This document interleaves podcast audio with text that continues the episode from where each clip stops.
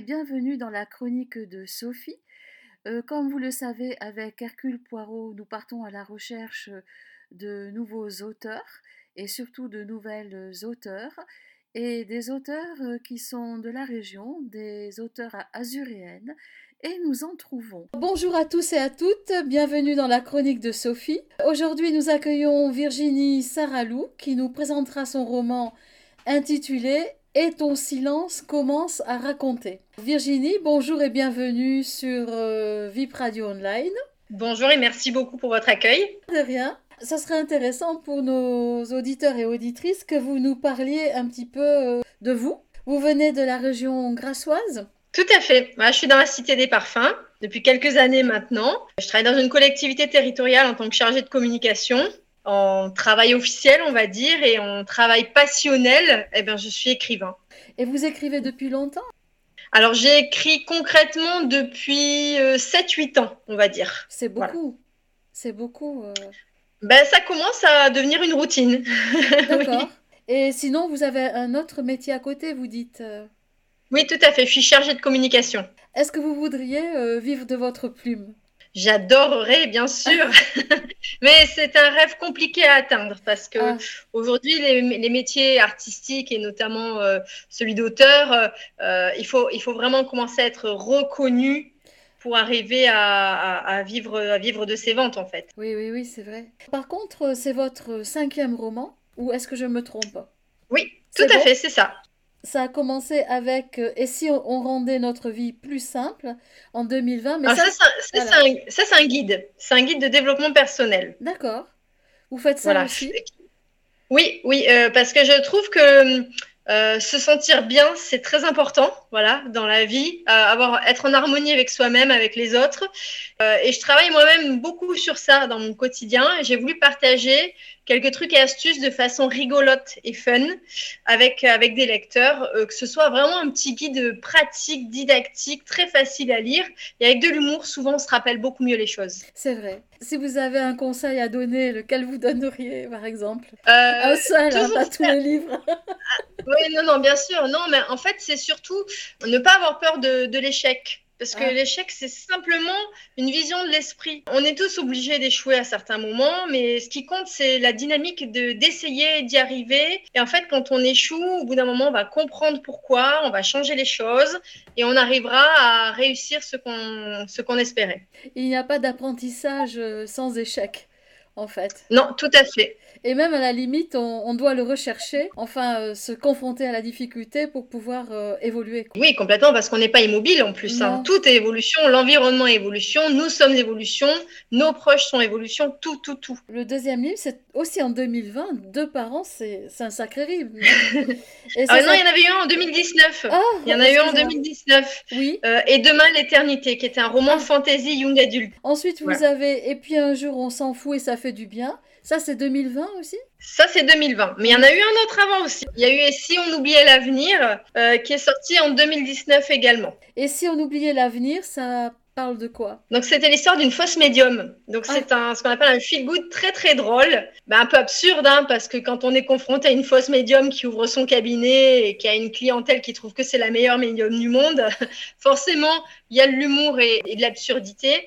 Et mais tout ça, ça cache des sujets de fond très importants qui sont comment faire son deuil dans la vie d'une ah. personne qui est partie. Et en fait, ça me fait penser au film euh, Madame Irma, non? C'était pas avec. Euh, c'est pas avec un des inconnus? Oui, c'est ça, avec les inconnus. Il se transforme en voyante pour gagner sa vie. Oui, mais alors lui, c'était vraiment dans l'optique, entre guillemets, d'arnaquer. Tandis que ma voyante est une arnaqueuse au grand cœur. Elle ah. veut devenir médium, elle essaye de le devenir, elle met plein de choses en place, elle se forme et tout. Mais malheureusement, ça vient pas. Ça vient pas. Et elle a même des clientes qui sont meilleures qu'elle, qui voient des choses qu'elle, elle ne voit pas, mais, mais elle elle le dit pas en fait, elle le dit pas, elle fait croire que, et ça amène des situations vraiment loufoques, drôles. Et l'idée, c'est qu'au bout d'un moment, les clients vont se rendre compte que finalement, elle n'est pas ce qu'elle est, mais elle est tellement remplie d'amour et d'humanité euh, qu'elles vont même pas lui en vouloir et qu'elles vont l'accompagner dans sa réalisation. Ensuite, vous avez et tu m'as offert ton soleil. Celui-là est sorti en 2021. Et maintenant, nous sommes Et ton silence commence à raconter. Pourquoi les et, et, et, et parce qu'en fait, euh, et ça coordonne quelque chose, mais il n'y a rien devant. Donc c'est intéressant ça. En fait, et je me dis que ça, ça pose des questionnements, ça laisse quelque chose ouvert. Et si on, voilà, et, ton silence commence à raconter, mais raconte quoi? Enfin, Et en même temps, ça donne une marque de fabrique sur mes titres et mes couvertures. Voilà, Virginie, elle a ces, titres qui commencent par et. Oui, c'est sympa, c'est très sympa. c'est vrai que ça marque euh, une ouverture. Peut-être dans le début et dans la fin quoi, de la phrase. C'est intéressant. Alors Virginie, euh, comment êtes-vous arrivée à l'écriture? Déjà, je lis depuis que je suis toute petite. Je suis tombée dans les livres avec ma maman euh, depuis que j'ai 4-5 ans.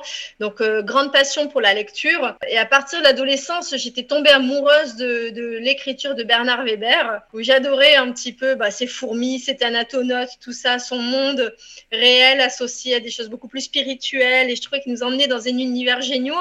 Et j'avais envie de faire la même chose. Je me dis, mais c'est génial avec le poids des mots de pouvoir emmener des gens à pousser les portes de leurs imaginaires. Mais après, quand on a 18-20 ans, on n'ose pas trop quand même. On, manque de confiance en soi, on a peur, on se dit que c'est pas un vrai métier, on nous dit que c'est pas un vrai métier. Donc on met tout ça de côté, on fait des études et on a entre guillemets un vrai métier. Et puis à 35 ans, ça a recommencé à me titiller un petit peu.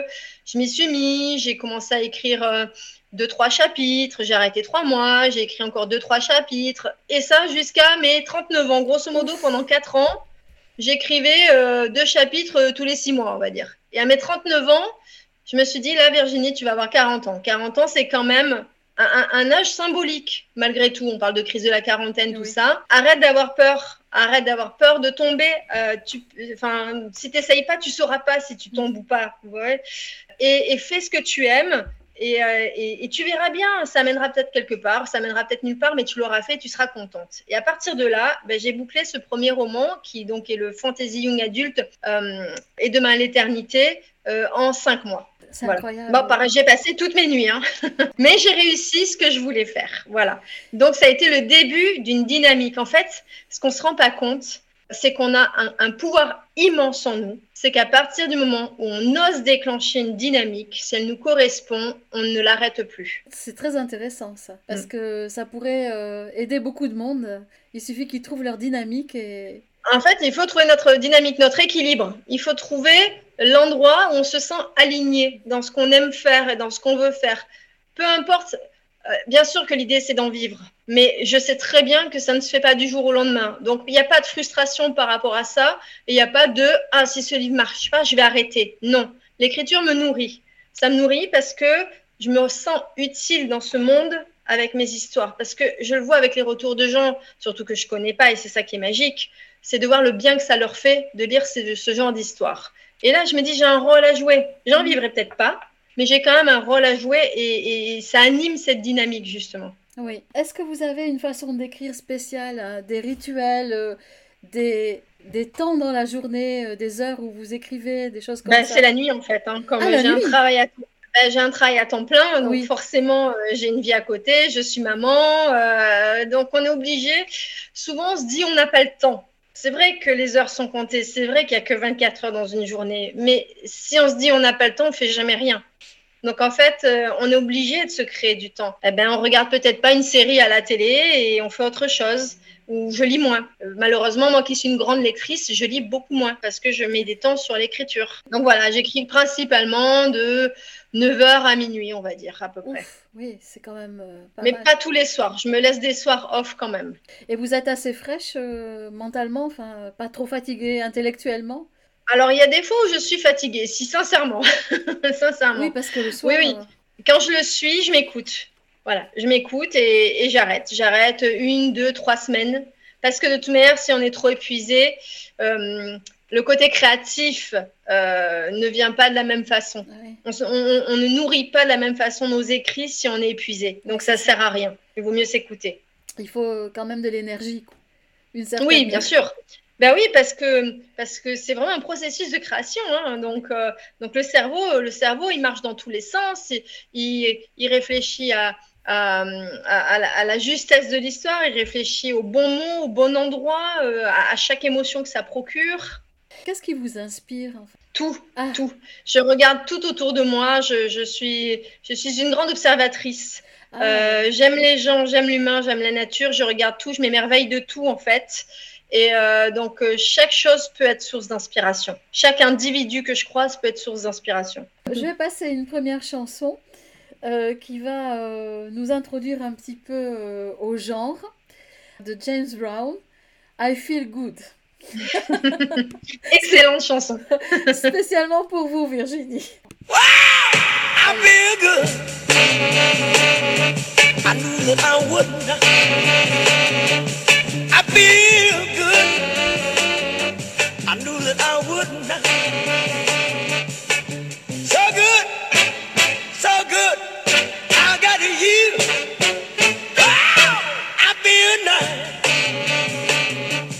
sugar and spice. I feel nice. Sugar and spice.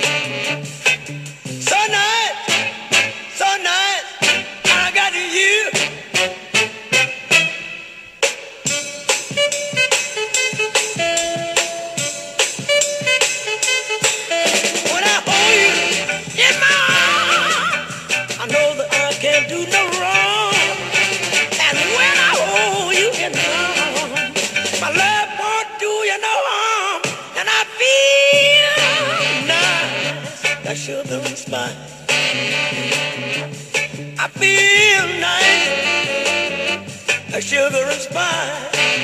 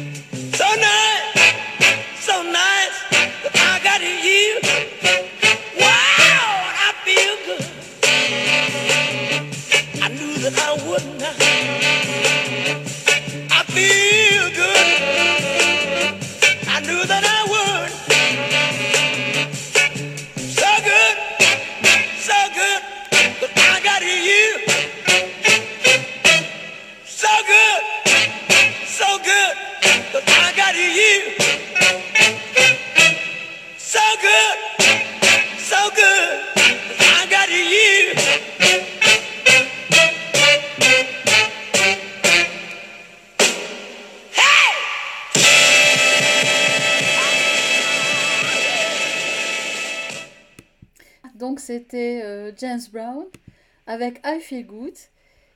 Votre genre, donc, c'est le feel good. Est-ce que vous pouvez nous expliquer ce que c'est? Alors, le feel good, c'est pas si nouveau que ça. Ah.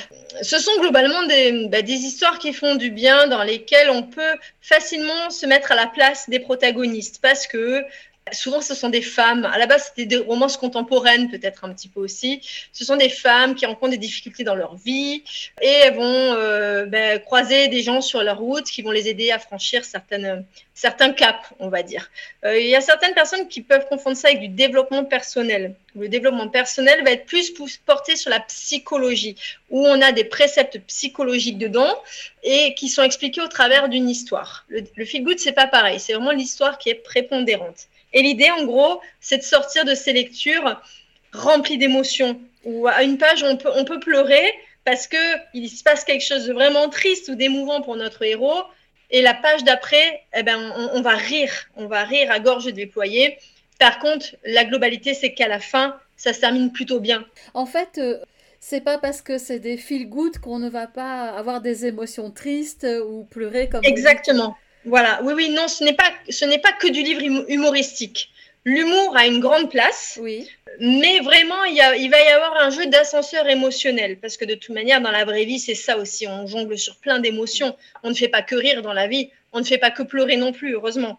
Donc les personnages doivent ressembler à qui on est, aux gens qu'on connaît, c'est-à-dire traverser des bons, des moins bons moments, rire, apprendre l'autodérision. Moi, comme je dis, je, je pense que l'humour est une très belle arme qu'il faudrait doter nos enfants d'humour et d'autodérision dès le début.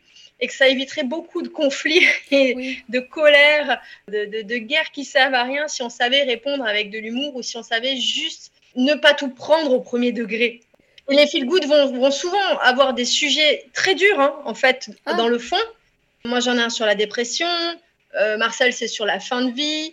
J'en ai un autre sur euh, vivre ses rêves. La fausse médium, c'est sur le deuil parental. Donc, les sujets sont assez lourds. Mais on va essayer de les aborder sous un angle bon, d'émotion, bien sûr, parce que ça ne peut pas être que léger. Mais par contre, on va prendre du recul et, on, va essayer de rire et d'être plus léger sur notre façon d'aborder euh, des solutions. Et alors, le mot feel good, c'est un mot donc euh, anglais ben, il y avait les films aussi, les Bridget Jones, voilà. Bridget ah, oui. Jones, c'était un feel good, un film feel good. Et c'est venu comme ça. Et après, les éditeurs, ils ont pris ça euh, comme, euh, comme mot pour classer euh, ce, ce, genre, entre guillemets, qui n'est pas forcément une romance, encore une fois. Dans un feel good, il n'y a pas forcément d'histoire d'amour. Voilà. Alors que dans une comédie contemporaine, oui. oui. Une comédie romantique contemporaine, je veux dire. Et est-ce que l'écrivain il ressent les mêmes choses, alors il, il feel good aussi quand il écrit son livre. Alors, je, je, je, pense que pour écrire du feel good, si on n'est pas foncièrement optimiste et si on n'est pas capable de ressentir toutes les émotions, c'est plus compliqué. Je pense que ce qu'on écrira sonnera faux, en fait. Donc, c'est un, jeu, c'est un genre de roman où on ne peut pas se tromper sur les émotions. Il faut qu'on sache les ressentir pour savoir les décrire. Et alors, donc, et ton silence commence à raconter, donc... Euh, Là, vous avez euh, silence et raconté. En, en littérature, c'est une figure de style, c'est un oxymore. C'est une opposition euh, diamétrale, quoi. Pourquoi cette opposition euh, Pourquoi silence et raconté? Ah, mais pour moi, c'est un titre tellement poétique, en fait, et qui, et, et qui résume tellement bien, en fait, euh, bah, l'histoire des personnages que je vais raconter. En fait, c'est parce qu'il y a une personne qui est disparue, donc qui est silencieuse, qu'on n'entend plus mais on peut raconter quand même son histoire, vous voyez? Donc, même s'il y a du silence autour d'elle, hop, on, ra on, raconte quelque chose euh, malgré tout. D'accord. Donc, c'est. Je comprends. Ça, ça, ça veut, moi, ça voulait un peu dire euh, les personnes disparues peuvent avoir encore voix au chapitre, même si c'est par l'intermédiaire d'autres personnes. Alors, c'est un, un, un, roman qui a euh, 62 chapitres, j'ai bien vu. Il a à peu près une 300, de pages. 330 pages. Oui. Voilà. on ne les voit pas passer quand on le lit parce que ça. Ah, bah tant mieux. Oui, Vous m'envoyez ça... ravi. C'est comme si on était dans un film, euh, on, on, on, évolue avec les personnages, on y va, quoi. Hein. Euh. Et chaque chapitre contient un titre et une indication temporelle. Ça, c'est très très bien. Euh, le lecteur n'est pas dans la confusion. Parce et que c'est une histoire qui se passe sur plusieurs années. Ça se passe de quand à quand? Ça se passe de la fin des années 40 à nos jours. Donc en fait, je voulais éviter de, de perdre le lecteur. Justement, mon, mon, pro, mon, protagoniste, la personne qui raconte, s'appelle Marcel.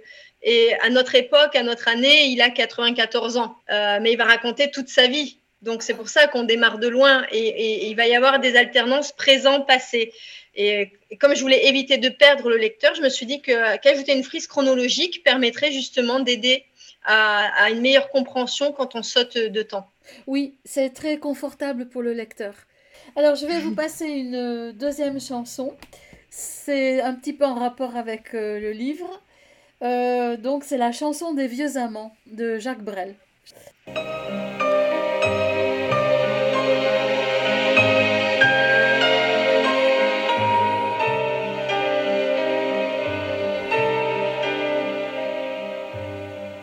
Bien sûr, nous eûmes des orages. Vingt ans d'amour, c'est l'amour folle.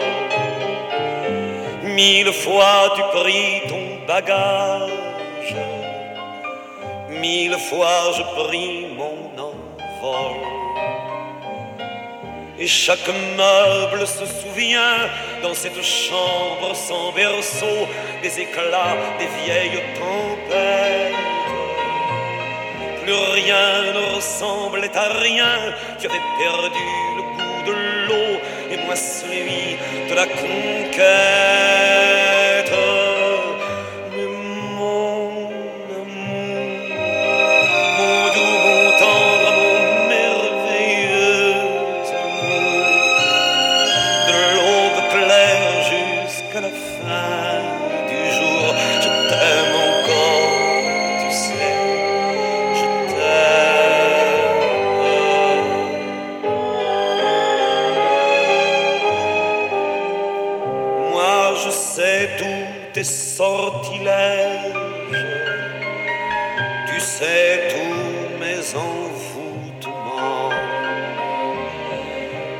Gardé de piège en piège. Je t'ai perdu de temps en temps. Bien sûr, tu pris quelques amants. Il fallait bien passer le temps. Il faut bien que le corps exulte. Et finalement, finalement, il nous fallut bien du talent pour être vieux sans être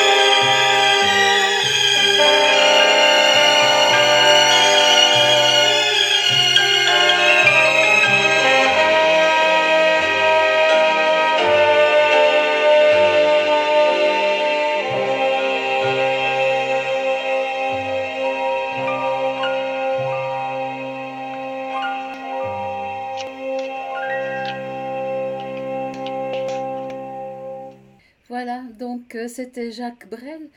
Et est-ce que ça, c'est une chanson feel good, Virginie? Euh, je dirais, dirais peut-être pas forcément ça, non. Mais Oh, on se sent, sent lourd après un peu. Non, non, mais oui, elle donne des frissons par contre. Donc elle crée des émotions. Alors parlons un petit des personnages et euh, du contenu. Alors Marcel, donc c'est mon héros. Je disais tout à l'heure qu'il y avait souvent des héros féminins euh, dans les feel good. Et bien là, non, nous avons un, héros masculin qui a 94 ans et qui n'a pas sa langue dans sa poche. Donc il habite encore chez lui. Mais il est dépendant de par euh, son physique qui diminue. Donc il a une, infirmière qui vient à domicile le matin et le soir. Et il se crée une très très belle relation entre eux parce qu'ils ont grosso modo le même humour. Donc, euh, donc voilà, donc il y, y a quelque chose qui match. Et ils rentrent dans l'intimité l'un de l'autre au fur et à mesure, euh, avec beaucoup d'humour, d'autodérision, de second degré. C'est comme ça que Marcel, il se décide euh, au bout d'un moment d'ouvrir son Graal, on va dire, et de lui raconter sa plus belle histoire d'amour. Parce que ben, Marcel, il a 94 ans, il a vécu plein de choses. hein. Oui. Il a connu plein de femmes, mais il a eu qu'une vraie femme dans sa vie. Pas forcément la l'histoire la plus facile d'ailleurs. Donc voilà grosso modo pour les deux personnages principaux que l'on voit au présent, sachant qu'au passé, il y a Jeanne donc qui intervient aussi, qui est la- la- l'amour de la vie, de sa vie de Marcel. Et donc on va apprendre à connaître au fur et à mesure. euh, Alors par contre, euh, avec sa mère, euh, il n'a pas une très bonne relation, Marcel. Au tout début, Antoinette, c'est ce qu'on appelle une mère castratrice. Ah. Euh, ce qui existait beaucoup plus euh, bah, au début du, si- du- de la moitié du siècle dernier que maintenant. Aujourd'hui, on a plutôt des parents euh, qui font des enfants rois. et à cette époque, euh, bah, c'était des parents qui, qui faisaient des enfants pour eux et qui voulaient que les enfants fassent ce qu'ils veulent. Et voilà, les enfants n'avaient pas leur choix, leur mot à dire. Et Marcel, bah, malheureusement, il a subi certains choix de sa mère parce qu'il n'avait pas le cran, c'était pas le moment, il n'avait pas le courage de prendre ses propres décisions. Et c'est ce qui fait, qui a amené à ce que son histoire d'amour soit si complexe en même temps. Est-ce qu'il est faible comme homme? Parce qu'il est. Je le trouve très très fort dans sa capacité justement d'adaptation, de réagir, de sagesse. Il pourrait passer pour un faible, mais c'est parce que il pense à lui avant de penser aux autres en fait. Oui. C'est surtout ça. Oui, il aurait pu plus tenir tête à sa mère, mais dans le contexte de l'époque, sur le moment, il estimait que c'était pas le bon moment. Voilà, ce sont ses choix qui lui appartiennent avec ses, avec ses regrets ou pas d'ailleurs, hein, au lecteur de le voir. Et c'est vrai que je l'ai pas, hum, moins qu'il est entre guillemets créé, je ne le vois pas comme ça. Je le vois pas. Au contraire, je le vois, je le vois comme un exemple vraiment pour beaucoup de choses. Et comment ça fait de, de se mettre dans la peau d'un vieux monsieur? C'est une expérience. Bon, j'ai la moitié de son âge. c'est une expérience. Bah, c'est ça aussi d'écrire des histoires. Comme je disais tout à l'heure, euh, il faut être en capacité de, de, décrire au plus juste des émotions. Et pour ça, il faut être en capacité donc de se mettre aussi dans la peau des gens, dans la place des gens. Euh, comme je vous disais, j'observe beaucoup, je regarde euh, chaque moindre réaction, euh, j'emmagasine. Et ça me permet de prendre la place de... J'aime le théâtre aussi, j'ai pratiqué du théâtre, je pense que ça doit m'aider. Mais oui, je me suis pendant quelques mois plongée à tour de rôle dans la peau de Marcel, dans la peau de Pauline, dans la peau de Jeanne. En fait, à chaque fois, je suis dans la peau de, chacun de mes personnages. Et comment vous êtes venu à, ce personnage? D'un vieux monsieur. Euh, Alors en fait, j'ai commencé l'écriture pendant le premier confinement. Pendant ce premier confinement, ben, on avait tous un peu l'humeur morose. Hein. On voyait tous que ben, il y a des gens qui étaient seuls. On voyait tous que les soignants avaient une place quand même assez essentielle dans notre société, qu'on ne mettait pas assez en avant. Et, j'ai eu envie de mixer tout ça. J'ai eu envie de mixer euh, nos anciens qu'il faut pas abandonner, voilà, malgré tout, et le côté soignant, donc auquel il faut penser parce que c'est un métier formidable et on aura tous besoin d'eux un jour ou un autre. Oui, c'est vrai. Donc en fait, vous êtes plutôt euh, pour euh, euh, le maintien des, des, personnes âgées à la maison Si elles le souhaitent. Ah. Parce qu'il y en a qui ont envie d'être en collectivité. Hein. Oui. Il y en a qui veulent pas être seuls. Mais oui, dans la mesure du possible, c'est quelque chose qu'on peut faire en France si les gens souhaitent rester chez eux, qu'ils le, restent le plus longtemps possible, oui. C'est très délicat comme euh, période de la vie. Hein. Ben oui, c'est délicat et en même temps, euh, c'est factuel. Hein. on, y on, y passera tous, donc autant que ça se passe le plus sereinement possible. Moi, Marcel, euh, mon personnage, il a toute sa tête et c'est pas le cas de tout le monde. Oui, pas la femme de son copain, par exemple. Tout à fait, voilà. Où on parle aussi bah, de justement de cette fin de vie quand on a atteint d'une maladie dégénérative. là, euh, bah, les, choix sont différents. Est-ce que Marcel accepte euh, sa vieillesse finalement?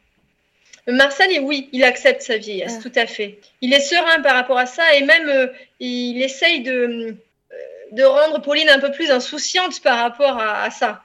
Euh, parce qu'il estime qu'il a bien vécu, quoi qu'il arrive. Hein, il a eu sa vie, 94 euh, euh, ans. au bout d'un moment, il faut tourner la page et c'est comme ça, c'est le jeu de la vie. Et alors Pauline, elle, elle, est, elle, est, elle est jeune évidemment, c'est une aide-soignante. C'est quand même un petit peu l'aide-soignante idéale, non alors, il y a, alors il y a beaucoup d'infirmières aides-soignantes qui l'ont lu et qui m'ont écrit merci, merci, merci de montrer notre profession comme ah. ça parce que c'est notre quotidien, parce que oui, il y a des patients avec qui on peut rigoler, il y a des patients avec qui on peut dédramatiser, mais pas tous. Ah pas tous, parce qu'encore une fois, euh, on n'est pas égaux face à la vieillesse. Euh, il y en a qui sont beaucoup plus pudiques, il y en a qui sont beaucoup plus timides, réservés, donc on ne peut pas. Mais partie quand même des soignants fait ça par humanité, par vocation. Quand ils peuvent créer du lien, ils le font. Mais alors, elle est fascinée par, euh, par son patient. Ben, c'est un modèle, hein, un peu comme je vous dis moi, c'est le grand-père idéal, parce qu'il il est à la fois doté d'une sagesse surpuissante avec tout ce qu'il a surmonté, euh, il est assez philosophe, euh, tout en étant drôle. Donc, et, il montre, euh, et il montre, il lui montre aussi que même si on n'a pas ce qu'on veut de suite, des fois il faut savoir être patient parce qu'à notre époque, vous en connaissez beaucoup des gens patients, vous. Ah, ben, on n'a pas un petit peu trop pris l'habitude d'avoir tout ce qu'on voulait quand on voulait, même, même dans les messages, de se répondre de suite. Si on, si, euh, si on voit que quelqu'un met une heure pour nous répondre, euh, on comprend pas, on s'inquiète, c'est pas normal. Remettre un peu de patience dans nos vies. Et alors, bon, il y a, quand même aussi des, des, détails réalistes que vous avez pris avec, euh, avec beaucoup d'humour, notamment quand il, euh, il mange avec son petit-fils et ça lui détraque euh, les intestins. L'estomac. L'estomac. bah oui, ça arrive. Et ça, alors ça après, arrive. après ben, il s'ensuit des petits problèmes. Intestinaux. Voilà, dans, dans l'en dessous, quoi. Soit ça devient un drame, soit on en rigole. Et je sais que c'est un passage aussi où les gens, les lecteurs me disent Mais qu'est-ce que j'ai rigolé? Oui. Ils me disent quand, quand Pauline euh, rentre dans la, dans la pièce, mais quel fou rire, mais quel fou rire quand ils se parlent par rapport à ça. Et voilà, encore une fois, l'humour peut aider à faire passer des choses qui sont délicates, intimement. Oui. Avant de, de, parler un peu de la famille de Marcel, je vais passer une chanson donc, que vous avez choisie, vous, ce coup-ci. Ça s'appelle One of Us de Jeanne Osborne. So one of these nights and about twelve o'clock, this old world's gonna reel and rock. Saints they all tremble and cry for pain, for the Lord's gonna come in his heaven airplane. Thank you.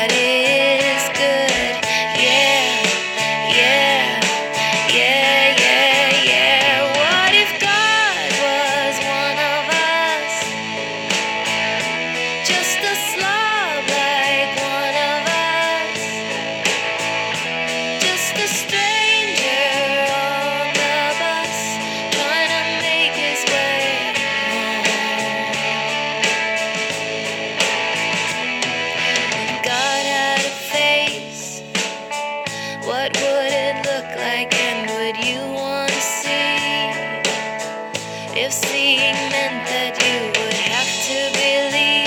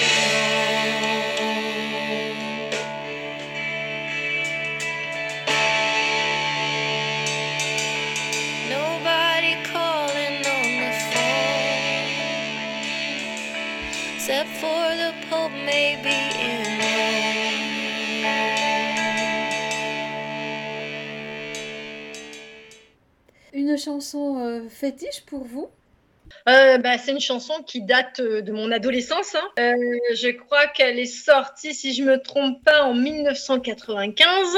Et, c'est une chanson qui m'a toujours portée, ouais, parce qu'elle est spirituelle aussi. Elle est très spirituelle et la voix de la chanteuse, etc. C'est une chanson que j'écoute régulièrement quand j'écris, en tout cas. La musique, c'est comme un film, c'est comme un livre, ça procure plein d'émotions différentes. Et on va pas écouter tout le temps le même genre. Alors parlez-nous un petit peu de la famille de Marcel. Il est séparé de la mère de son fils Oui. depuis longtemps et que son fils a un tempérament assez réservé à la base et que donc euh, et son fils avait plus besoin d'être avec euh, la maman qu'avec le papa. Donc ça a créé ça a créé euh, une distance et ils ont une certaine comment on peut dire ils sont un peu taiseux dans leur relation. Ils se disent pas forcément les choses, même si Marseille lui essaye de, de tirer certains verres du nez de son fils. Voilà. Et, et son petit-fils, c'est différent, mais c'est une relation rentre-dedans avec le petit-fils aussi, Oui, qui, qui, malgré son jeune âge, n'a pas forcément des idées d'un jeune comme on pourrait l'attendre. Il a plus des idées, euh, bah, à l'inverse d'un Marcel qui est très avant-gardiste pour son âge. Ah bah, son petit-fils, dont je tairai le prénom, hein, les, les gens, les gens découvriront le, le prénom un peu drôle qu'il a. Voilà, il, est très différent de son grand-père, mais il s'aime très fort malgré tout et il se rentre dedans. Voilà, c'est une relation d'amour un peu conflictuelle, mais ils sont proches. oui, c'est une, une sorte de relation où finalement il y en a différentes formes. Donc euh, Ben, bien sûr, oui, oui. Et puis des fois, on, on peut ne pas penser la même chose et s'aimer quand même très fort. Hein. oui. Et bien, quand même une grande amitié, c'est Victor. Est-ce qu'on pourrait dire que c'est un, un roman d'amitié aussi? C'est un roman d'amour au sens large. On parle d'amour, dans- d'amour familial, d'amour amitié, d'amour amoureux. Victor, bah Victor, c'est l'ami qu'on a depuis toujours, qui finalement est très différent de nous aussi. Parce que Victor, c'est plutôt quelqu'un de simplet, mais j'ai voulu montrer que la vraie amitié, ça va au-delà de ça, en fait. Ça va au-delà du jugement. Ça va dans des moments qu'on partage avec le cœur, avec l'âme, et on peut créer des beaux liens malgré tout, même si on est fondamentalement différent au niveau de la façon de réfléchir. Oui, c'est peut-être un peu plus difficile, non? Mais il y a des gens, moi je sais qu'il y a, il y a des gens que j'ai côtoyés où je me disais, euh, ils n'avaient pas inventé la poudre, mais c'était des bulles de bonheur et d'amour. Ils m'apportent une autre forme d'intelligence que moi j'ai pas en fait. Juste pour dire que euh, on n'est pas égaux partout. Et c'est normal, et c'est pas grave. Il y en a qui vont être plus cultivés, il y en a qui le seront moins, mais ils auront une intelligence du cœur plus forte. Et c'est un jeu d'équilibre. Il faut pas forcément chercher que des gens qui nous ressemblent à 100%. C'est vrai. Je vous avais demandé de chercher un, un- un petit passage à lire. On va vous écouter, si vous voulez bien. Donc là, on est euh, la scène, c'est Marcel et Pauline, donc euh, la soignante. Marcel ne la quittait pas des yeux, ses yeux brillants d'amour et de bienveillance. Croyez-moi, si vous l'aviez vécu, vous le sauriez tant ça vous prend toute votre âme. Vous n'avez plus aucun contrôle sur vos ressentis. Tout est plus fort, plus intense, et sans l'autre, vous n'êtes pas complet. Je crois qu'avec Jeanne, j'ai vraiment été connectée à l'amour avec un grand A, celui qui vous met à genoux. Plus rien n'existe sauf l'autre. Et cette personne a le pouvoir de poser un sourire sur vos lèvres de façon constante, tel un niais, mais un niais à sa place dans ce monde. C'est une alchimie émotionnelle et physique qui se développe et s'amplifie avec le temps. C'est tout sauf une passion éphémère. C'est, l'amour éternel, insubmersible, définitif. Pauline soupira comme on le faisait devant un film romantique. Ce grand-père, presque centenaire, était un sacré bonhomme. Mais un sacré bonhomme qui commençait à s'user, le ressentait à contre-cœur. Le fait qu'il aborde le sujet des lendemains incertains était une preuve. Il avait lui-même conscience de son état qui se dégradait insidieusement. Et pourtant, il était empli de joie lorsqu'il parlait de son amour fou. Cette Jeanne, quelle chance elle avait eue d'être aimée de la sorte. Voilà. Pauline aussi, euh, elle, est, elle est quand même à, d'admiration devant cet amour. Sylvie, elle, euh, bah, c'est peut-être pas forcément de l'amour. Oui, c'est ça, elle a quand même quelques difficultés avec son compagnon, mais C'est deux mondes différents. Et, et encore une fois, j'ai voulu un peu. Alors, je dis pas que les relations d'avant étaient toutes de l'amour pur, bien sûr que non, parce que combien il y a eu de mariages arrangés, euh, euh, voilà, c'est, voilà, euh, il n'y a rien eu de facile, on se choisissait pas, il fallait que la femme devait se marier avec euh, avec un seul homme, de ne devait connaître qu'un seul homme, etc. C'était pas forcément le bon. Mais c'est vrai qu'aujourd'hui, j'ai l'impression que parfois, par peur d'être seul, on se met pas avec la bonne personne. On croit que, on a envie d'être amoureux, alors on croit qu'on est amoureux. On se persuade qu'on l'est. Et, et on se met des œillères et on avance comme ça et en fait, on n'est pas complètement épanoui. Donc l'histoire de Marcel, ça résonne en elle. Parce qu'elle se dit, mais moi, j'ai- moi je vis pas ça ou j'ai pas Bah oui. vécu ça. Donc j'ai pas vraiment aimé, je n'aime pas. C'est un peu triste euh, pour elle, je trouve.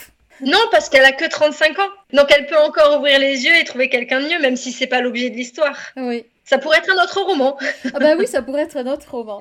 Alors, je vais passer une dernière chanson et ensuite on parlera un petit peu de vos projets. Euh, donc c'est Shallow de Lady Gaga.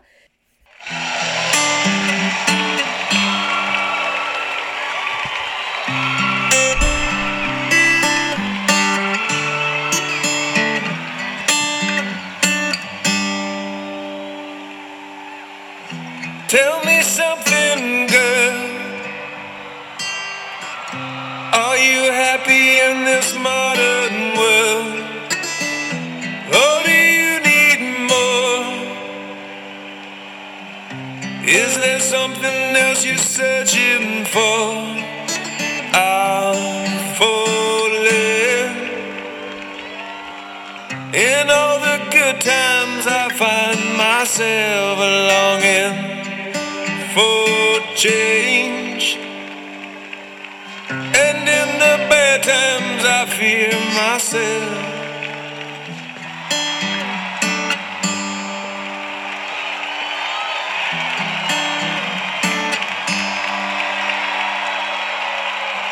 Tell me something, boy.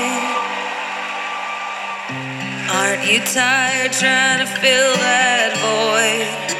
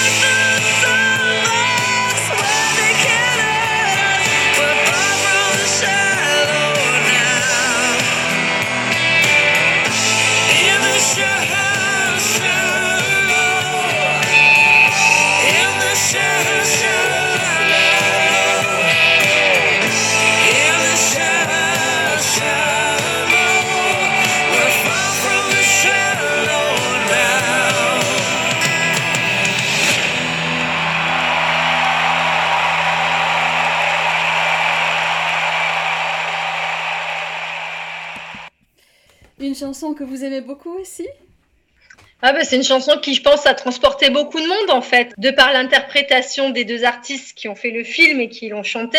Et puis c'est une histoire d'amour forte entre eux, difficile, compliquée, ce qui ramène un peu mon histoire de Jeanne et Marcel, même si ça n'a rien à voir avec l'époque, avec le contexte, Ah oui, mais une belle histoire d'amour compliquée quand même. oui. Alors, euh, vos projets, euh, Virginie Vous allez nous écrire Ben- encore un, un livre, bien sûr. Ah bah oui, oui, il y en a même deux en cours. Donc euh, il y a le sixième en cours qui est sur une euh, Estelle, elle s'appelle Estelle, elle a 50 ans et elle est considérée comme une parce que les gens mettent facilement dans des cases en fait. Donc c'est quelqu'un qui n'est pas apprécié parce que parce que elle donne l'impression de pas aimer les gens, d'être tout le temps agressive, sur la défensive, etc. Euh, donc elle est inadaptée socialement. Et ben moi, je veux qu'on creuse et je veux qu'on sache pourquoi elle est comme ça. Évidemment, c'est un fil donc je veux qu'elle s'améliore sans changer vraiment. Et là, l'idée, c'est qu'elle va arriver à changer euh, elle-même en réfléchissant sur elle. C'est pas forcément des gens qui vont qui vont lui dire il faut que tu changes ça, ça, ça. Non, c'est elle dans son parcours qui va se poser des questions et se dire je ne peux pas rester comme ça, je dois avancer, je dois changer. Donc il y a celui-là qui va être assez drôle aussi parce que il va, il va être, euh, il va friser l'absurde sur plein de points quand même Ah. malgré tout. Donc euh, parce qu'elle est, elle est mythomane aussi en fait euh, avec, avec, euh, avec, voilà, elle, a plusieurs névroses on va dire D'accord. mais qui en fait quand même un personnage attachant. Et et il y a un deuxième projet que j'ai démarré il y a à peu près un mois, c'est qu'il y a un concours national qui a lieu pour de la fantasy young adulte, donc c'est-à-dire la fantasy jeune public. Ça se passe sur une plateforme internet qui s'appelle Fixia. Euh, et donc on pose nos chapitres au fur et à mesure. D'accord. Et il y a des lecteurs qui peuvent voter s'ils aiment les chapitres. Et à la fin, il y a une maison d'édition qui va bah, prendre déjà les premiers, mais qui va prendre aussi des gens qui sont beaucoup plus loin dans le classement, s'ils ont aimé l'histoire, et qu'on va appeler des coups de pouce, pour qu'ils aient peut-être la possibilité bah, d'aller dans la finale de ce concours. D'accord. Voilà pour les projets. projets en cours. En tout cas, merci beaucoup euh, d'être venu sur, euh, sur l'antenne de Vib Radio Online. Ben, Euh. Merci de m'avoir invité, Sophie, vraiment, ça me touche beaucoup. J'espère que vous reviendrez de ces jours aussi. Pour euh, vos livres, on peut les trouver dans toutes les librairies ou? Ils sont en librairie, voilà. S'ils sont pas euh, physiquement disponibles, euh, parce qu'il y a un gros turnover dans les livres, de toute manière en librairie, tellement Oui, il y a de sorties, Oui. ils, ils sont commandables. Voilà, donc en librairie et puis sur Internet. Donc on rappelle euh, Virginie Saralou et ton silence commence à raconter. Mais Les éditions oui. allez voir aussi tous les autres livres qu'elle a qu'elle a écrits parce que ça se lit très très bien. J'en suis témoin. C'est très agréable à lire, ça c'est sûr. Ben, merci beaucoup vraiment, Sophie. Je suis ravie que ça vous ait plu. Merci Virginie. Bonne soirée. Au revoir. Vous aussi, au plaisir, au revoir.